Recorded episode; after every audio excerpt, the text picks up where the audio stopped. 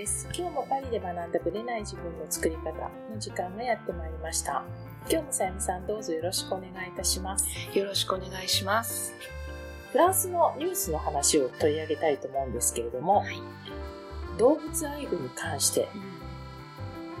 なんと、ペット店で犬猫の販売が禁止になり、イルカのショーが禁止になるという法案が可決されましたと。結構意外ではないけど、もともとその流れはね、あったし、ペットショップ自体がフランスないですよね、あんまり。少ないですね。少ないし、あと、イメージ的にあんまり良くない。ペットショップってなんかこう、動物をゲージの中に入れて、狭いところで、ね。狭いところで、ちょっと虐待までは言わうんないイメージはあるかもしれないですね。だから、ペットショップで買うっていうのは、まあ、方法がない、気軽に買いたいっていうのもあるけれども、大抵の人たちはそういうワンちゃんの保護団体みたいなところとか、ブリーダーみたいな感じが多いんじゃないかなと思うんですよね。はい。で、結果的に法案可決したとは言っても、だから2024年から禁止。あじゃあまだちょっとタイムラグはありますあるんですね。だからペットショップの方たちは仕事がなくなるから、ね、今後お店をどうしていくのか、従業員の方たちどうしていくのか。だからそういうのはちょっと考えていくっていうことなんですけど、あとは、このイルカとかシャチのショーも26年から禁止じゃあ水族館とか、ああいったところのショー。ですよね。ショーはなくなる。で、あと、移動サーカス、いろいろテントでね、回る、はいはいあれの野生動物の利用も28年から禁止。じゃあサーカスできなくなるってこと？動物はね動物に関するね、普通のアクロバットはあると思うんですけど、人がね、自分の体を使ってするものは OK だけど、動物を使ってするものはダメ禁止。それでサーカスの人たちは結構反対してるっていうところもあるんですけど、ウサギや魚などは引き続き販売できるんですけども、衝動買いを招かないようにショーウィンドウに陳列することは禁止する。結果的には、まあ、これもともとは、もちろんそのコロナの前からだと思うんですけども、可愛いと思って買って、でもバカンスの時どうすんのみたいな。1ヶ月空けちゃって、どうすんのって言って、捨てられちゃったりするケース多いみたいなんですよね。これ多分フランスだけじゃなくて日本も問題になってるのかもしれないですけど、だからこうペットの人気が高まってる割には、最後までちゃんと責任を持ってっていうそういう問題もあるから、こういう法案、だからこう、一目惚れでこの子を家に連れて帰るみたいなノリで買うのを避ける。うん。ためらしいですよ。ですね。私がね、自分の今住んでるお家の窓の外を見ると、はい。緑のね、木があるんですけども、その木によくインコが来る。必ずには一緒に来るんですけど、緑色の可愛いインコなんですけども、結構鳴き声が大きくて、あ、インコちゃん来たすぐわかるんですけれども、なんとね、テレビを見てたら、日本でも東京でも川崎市とかね、あの辺りにインコの大群があるみたいで、100羽とは言わない、500羽ぐらいインコって野生？野生化したインコ。へえ。飼そこってたでつがいで子供を産んでって、どんどん増えてったって感じなんだ。外来種の、まあ、インコって外来種ですけども、野生化しちゃったペットショップとか飼ってたインコが逃げ出して、で野生化して大群になってるんですよ。こうどんどん子供が増えていくんではい。繁殖能力すごい高いんですね。気候にも対応できるみたいでうん。暑い日本へえ、インコが普通に空飛んでるんだ。そう。ここも飛んでるんですよ。パリでも飛んでるの。うん。でえ？ってあれ？インコだよってうちの娘がう望遠鏡でねんうん。見てるんだ。よその家覗くんじゃなくてこう鳥の観察とかよくするんですけど。街中なのに鳥の野鳥の会みたいな感じで。ママ、インコがいるよって言って、え、どこどこ？見せてもらったら、本当にうちの木のところに止まってるんですよ。で、いろいろたまたま日本の同じような状況らしくて、飼ってたインコが逃げ出して。野生化して、で、繁殖能力が高いので、寒くても暑くても生きていけるんですって。へえ。適影響力がすごい高いの。で、どんどんこう子孫を増やし、大群になってるんですよ。で、大群だと、ね、パリもカラス結構いますけど、カラスも追い払っちゃう。そうね。あ、そうなんだ。カラス天敵なんですけど、あ、そう。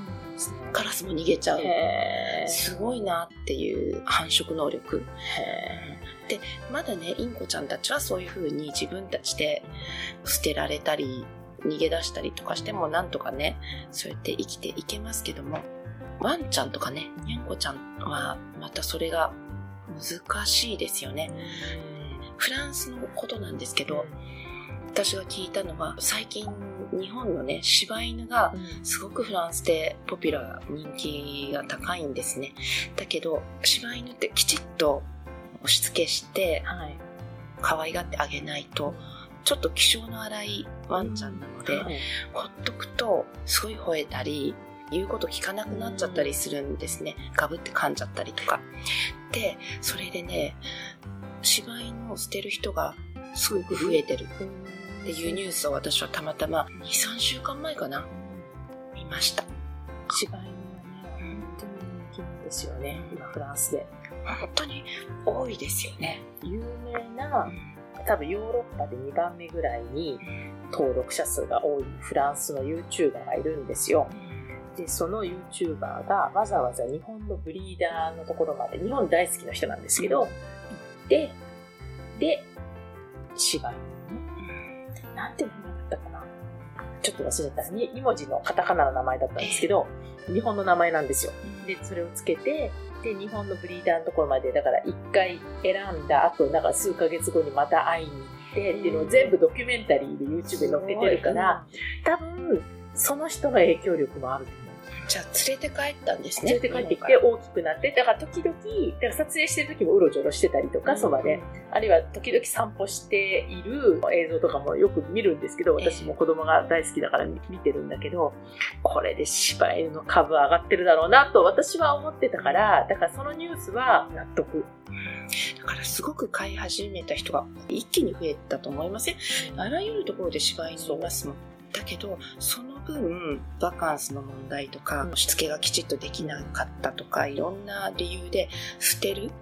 人もすごく増えてる。ね、ブリジット・バルドが怒るんですよね。そうそう。ブリジット・バルドが動物愛護といえばあの人が出てくるんですけど、もう吠えるからね、いつもね。この間知ってます？今、ブリジット・バルド87歳なんですけど、ね笑っちゃったんだけど、なんか、レユニオンっていうアフリカのね、島がね、島があるんですけど、もともとフランスの海外圏なんですけども、で、その住民のことをカーバニズムっていうか野蛮人だって罵って、で、罰金260万円。っていうニュースが流れて60万円。そう。取られて、で、あの人だから動物愛護が激しい人だから、レユニオンの島の人たちが、なんかヤギを生贄にして、っていう、なんかそういう文化があるらしいんですよ、その現地人のね。で、それを野蛮人だって罵って、で、動物虐待だって吠えて、で、罰金になったっていうニュースをこの間見ました。だから、この方もね、懲りない。ずっと、この人もでも筋は通ってるね。そうですねずっとね。ブリジット・バルドのね。ぶれないです。ぶれないでも、ブリジット・バルドを知ってるって子供たちに知らないって言うんですよ。でも今の若い子たちは知らないんじゃないかな。この人なんだよって、その当時のね、ベベ時代の、はい。BB 時代の写真を見して、で、今これって今の写真見したらびっくりしてた。だから、やっぱりジットバルドって聞いても反応しない世代なんだなと思って、はい、ちょっと動物愛護からずれちゃいましたけどね。相変わらず強烈な、もう87歳で吠えてるから。強いですよね。本当すごい。だから本当に筋は通ってる人なんだと思うんですけど、はい。なんかこう、笑っちゃうっていうか、うねそう、彼女らしいなと思ってね。なので、ちょっと動物の位置づけがね、ちょっと変わってくるかもしれないですね、そうですフランスはね。また他の国にも影響がある。かもしれないですね。はい。はい。それでは本編スタートです。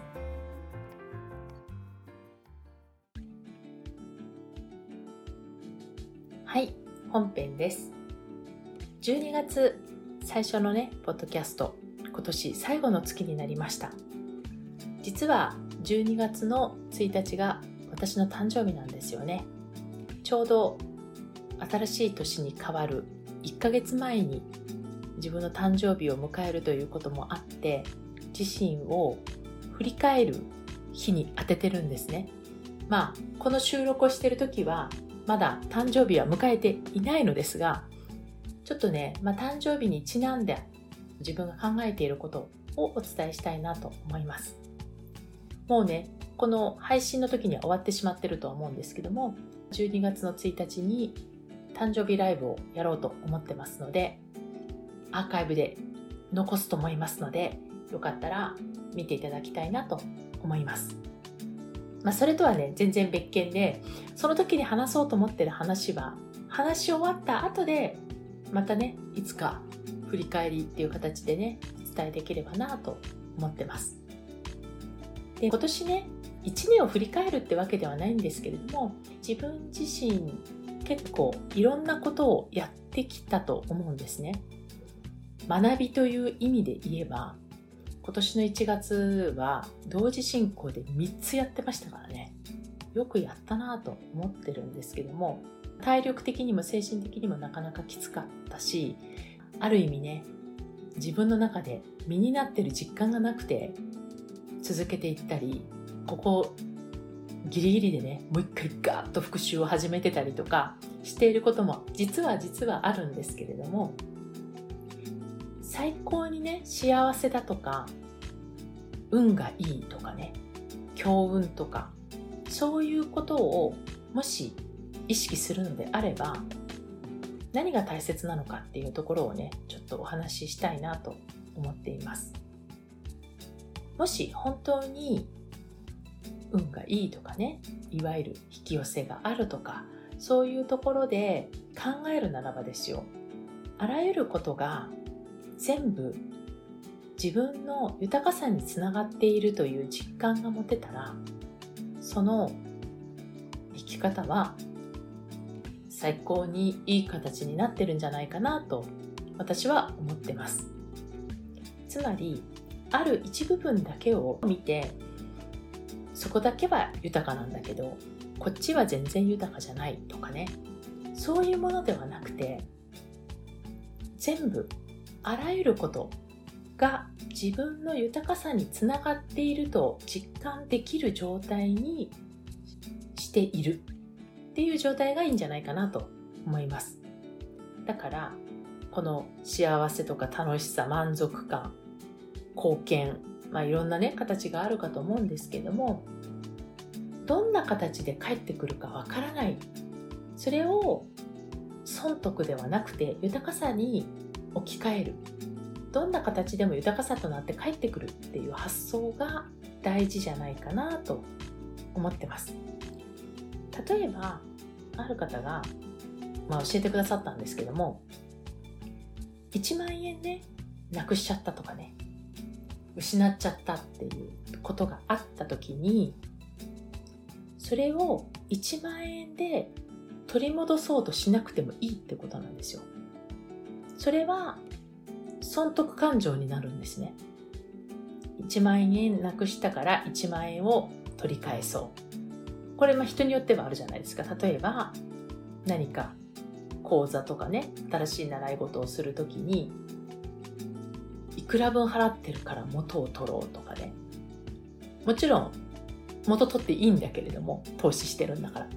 だけどその時に例えばそこで30万払ったとしたら30万円なくしたという発想をして30万円分取り戻そうとするっていうのはこれはあらゆることが豊かさにつながっていないんですよ。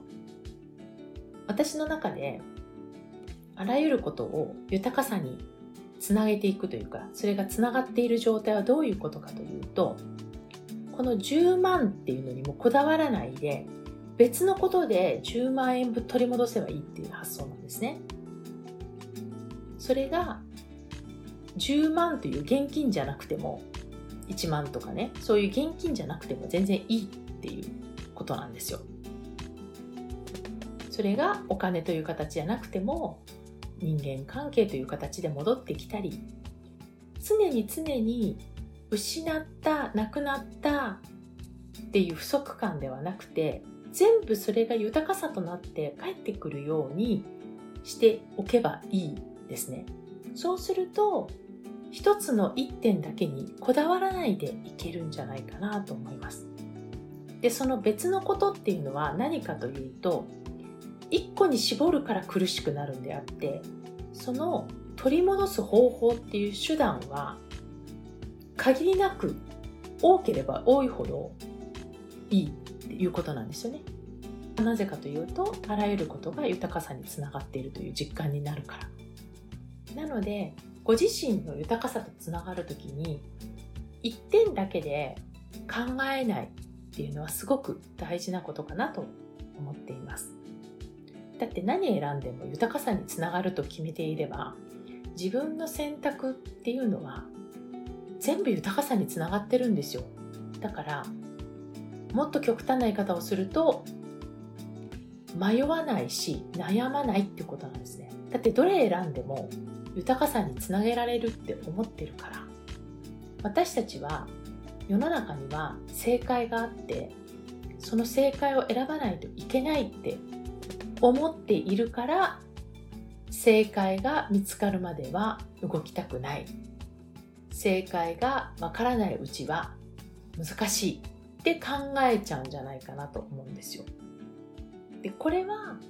もったいないなと思うんですね。だって全部が豊かさにつながってるって思っている人、まあ、決めている人はそこに時間を取られないんですよ。何選んだっていいんですよ。A ランチと B ランチどっちが本当に豊かさかなっていうなんかその正解があるから A か B か迷うんであってどっちも美味しくいただいてそれが豊かさにつながっていれば A も B も OK っていう発想なんですね。私はそう思っています。それがすごく大事かなと思ってるんですね。でもしここで正解を選ぶっていうのは完璧な状態を求めているにもかかわらず結果的にそこで時間とエネルギーを割く人はそこそこの人生にしかなれないっていうこの悲しいね逆説があるんですよ。だって正解を求めてるっていうのはこれが完璧だというのを求めてるのに結果的にそこで迷って時間を割いてエネルギーを取られちゃうんですよね。これって結果的に豊かさにつながってるっていう発想ではないので、まあ、損得とかそういう発想に行くのでまあまあとかそこそことかそれなりにっていう発想になってしまうんですよつまり最悪もないけど最高もない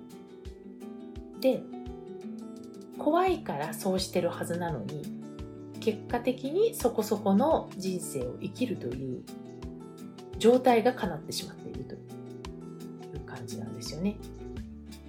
なのでそこそこをやめたいやめなくても全然いいんですけどね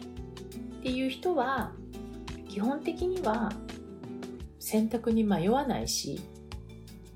何選んでも豊かさにつながるっていう発想にしていただくといいかなと思います。でどっかで自分が満たされてないとかそういうのを感じてる人っていうのはそれは外側から満たしてくれるものがあるわけではなくて自分の中から満たす練習をした方がいいかなと思います。なのでやり方が分からなくてもこの先何が起こるか分からなくても全部豊かさにつながるんだっていうふうにね考えればこれは意識的にできる人もいればもしかしたらそれでもなんか引っかかるっていう人はいると思うので、まあ、引っかかる場合はそこをちゃんと見つめた方がいいかなとは思うんですけれどもご自身のゴールに対する向き合い方も全く変わってくんじゃないかなと思います。だから結果なんてね誰もわかんないんだよね。でもやってみるっていう価値がある。それが豊かさに絶対つながるっていう発想になればそこに悩む時間とかエネルギーはかからないので次のアクションに向かうことができる。そういうことじゃないかなと思います。こんな感じで短いけどいいですかね。全てが豊かさにつながるっていうことと自分を生ききってるっていうこととかね。そこそこの人生って、まあ、悩んでる方が結構いらっしゃるんですね。悪くはないけど良くもない。でそこに何か不満を持っているんだとしたら一点だけを見てそこの損得だけで考えてる。そういうマインドになっちゃってるとそういう視点に陥りがちかなと思っていたので今日はお話をさせていただきました。いかがだったでしょうか？もしね何かご意見があったらぜひぜひ聞かせていただきたいなと思います。私はね最終的にはやっぱり全てが豊かさで満たされている人生になりたいし別にそれが人様にとってね価値がないとかね憧れの対象にならないと思ったとしても全然構わないなと思っていて自分はね別にキラキラな方に行きたいわけでは全然ないしまあもともとキラキラ系でもないんだけれどもでもなんかそういう自分が豊かだと感じていることに対して愛情を持ってねエネルギーとそういったものを伝えていくとか注げる。そういう状態が自分にとっての幸せだと思ってるのでリスクを冒すとかねそういうのに対して抵抗は全然ないんですね。だけれども自分にとってもね来年はさらなるチャレンジになっていくと思いますので自分の本音と向き合いながら自分の理想のゴールを常に意識しておく。そういった時にそこそこを選ぶっていうのはね果たしてご本人の本音なのか。いるんですよ。そこそこでいいんですって。でもねよくよく聞いてるとねそこそこじゃない方がいいと思ってる方も多いんですよね。だからご本人がねそれを私はそうでいいと思ってますって決めつけちゃうことでね可能性を閉じるのはもったいないなと思ってますのでよかったらねご自身の豊かさっていうのがね一部分だけにフォーカスが当てられてないか結局そこそこになっていないかっていうのを見つめるきっかけにしていただけたらなと思って今日はお話をさせていただきました。ということでまた来週お会いしましょう。ありがとうございました。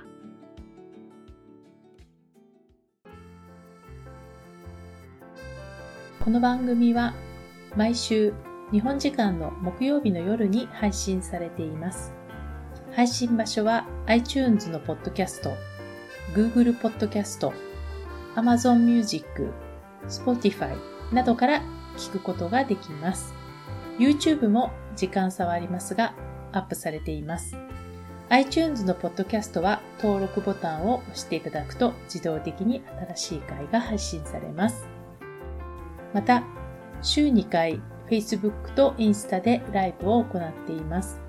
ポッドキャストとはまた違う視点でマインドについて、願望を叶えることについてお伝えしていますので、ぜひよかったらこちらも参加してください。アーカイブは期間限定で見れますので、詳しくはパリプロジェクトのホームページをご覧ください。パリプロジェクトで検索していただければすぐに見つかります。また次回お会いしましょう。